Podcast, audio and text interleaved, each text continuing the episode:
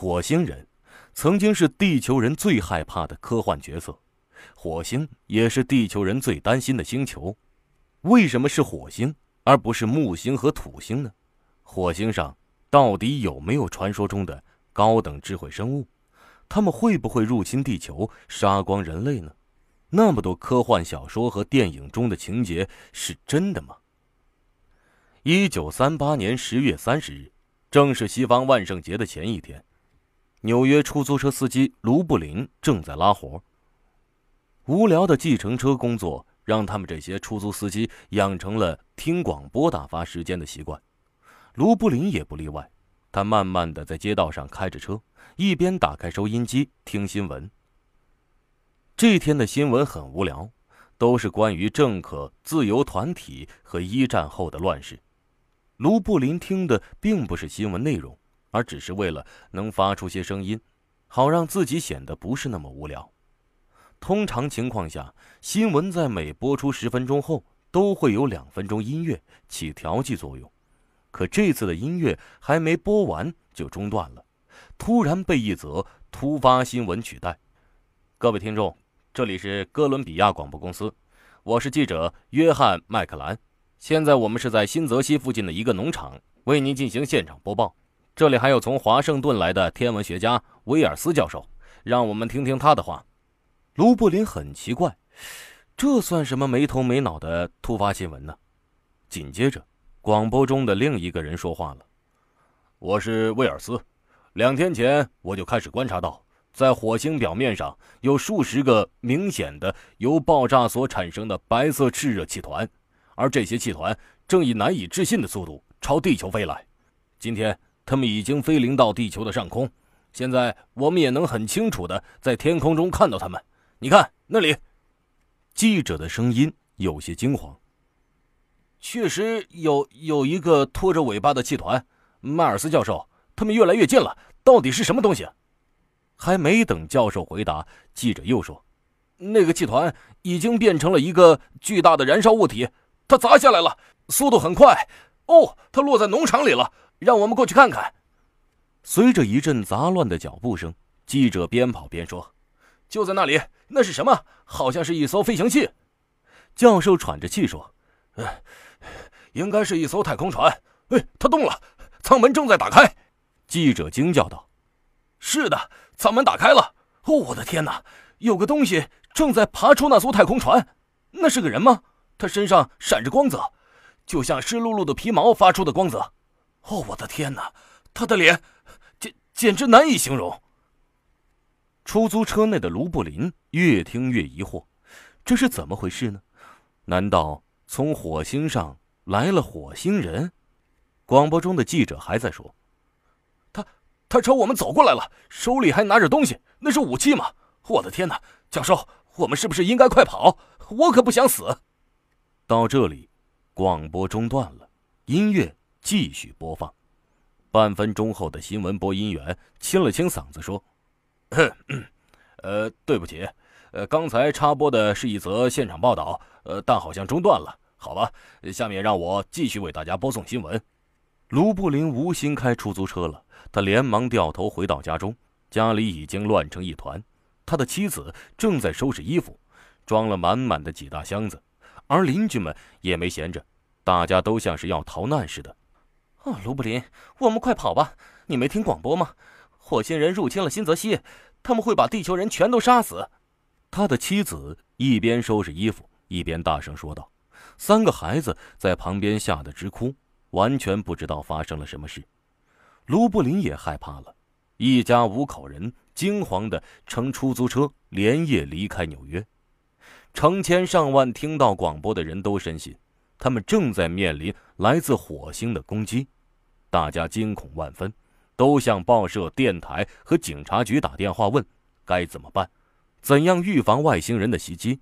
这些地方的电话都被打爆。到了第二天，这个节目成了美国各大报纸的头版新闻，甚至把希特勒也挤走了。很多新闻的标题如下：电台制造战争，惊动全国。电台正式宣布，火星人开始进攻地球，全美大恐慌。这则新闻给美国人带来的影响是巨大的。《纽约时报》在头版报道中描述了很多听众的恐慌，那些极度恐慌的听众纷纷跑出房间，在街上惊慌失措的乱跑，还有的人藏在地下室里，手中拿着装满子弹的枪，作为用来抵抗火星人的武器。在纽约的某个街区，三十多个家庭的人冲出房门，他们用湿毛巾把脸捂住，以防止吸入火星人在地球释放的毒气。几周后，美国普林斯顿大学进行了一项调查，全美有一百七十多万人都相信这个节目是真实的新闻广播，有一百二十多万人产生严重恐慌。当然，这只是一则广播剧。是哥伦比亚广播公司根据英国科幻小说家威尔斯的科幻小说《星际战争》而改编成的广播剧《火星人入侵地球》，但广播剧中首次采用了极为逼真的音响效果，被一个叫水银剧团的广播剧团体搞得绘声绘色、半真半假。其实，这则广播剧在播出的开头和结尾都有声明。说这只是一个由科幻小说改编而来的故事而已，而且在演播过程中，哥伦比亚广播公司还插入了四次声明。可谁也没有想到，这个节目仍然对美国听众产生了如此大的影响。这个闹剧的始作俑者奥森·威尔斯只有二十三岁，他受到了多方面的谴责，以至于不得不通过新闻媒体向全国公众道歉。呃，我再也不会这样做了，奥森·威尔斯说。其实我们想的是，人们在听到这样荒诞和不可思议的所谓的新闻之后，肯定只会感到无聊，但没想到有人居然会当真。为什么火星人入侵地球这种荒诞的虚构广播剧会在美国公众中引起巨大恐惧？除了战争因素之外，二十世纪的早期也是科幻小说最流行的时代。人类充满对宇宙的探索和渴望，经过几十年的预热，外星人早就走进人们的大脑。